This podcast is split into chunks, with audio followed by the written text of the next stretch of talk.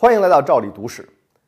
前面咱们曾经讲过，日本在幕末时期的黑船来袭和英萨战争中，在闭关锁国、对外部世界一无所知的情况下，日本人呢还能够正确的认识世界，主动做出自我反省，很快呢走上了强国之路。然而，反观与幕府同一时期的中国，同样是闭关锁国。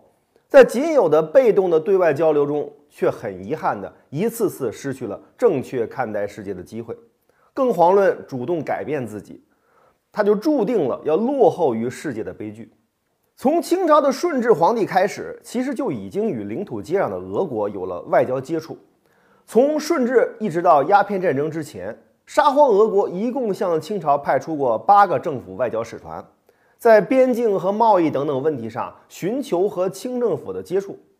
然而，遗憾的是，在这个持续了近二百年的时间里，清朝始终没有能够正确认识自己的地位，始终没有放弃天朝上国的姿态，错失了用现代眼光看世界的机遇。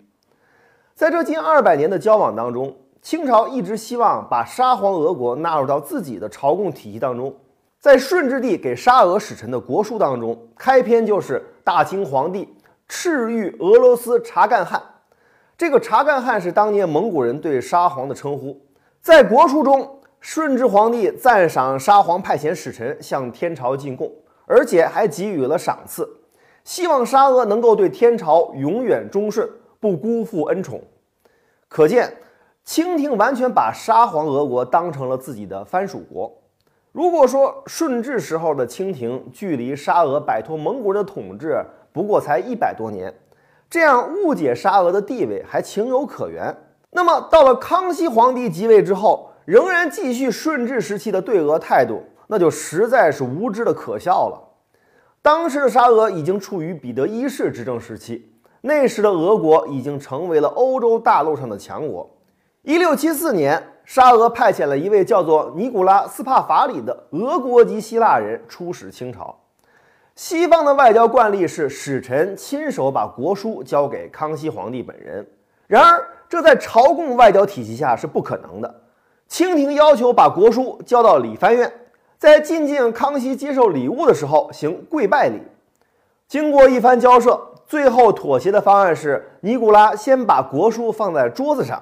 再由大臣把国书转交给康熙，尼古拉只在见康熙帝的时候行跪拜礼，可以站着接收康熙赐予的礼物。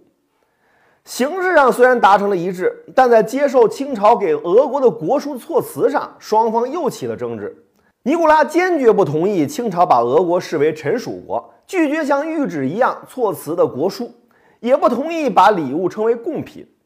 这次双方都坚决不同意妥协。在清朝看来，世界上永远只有一个天子，那就是清朝皇帝，绝不可能接受大清皇帝跟沙皇平起平坐。最终的结果就是尼古拉不接受清朝的国书，空手而归。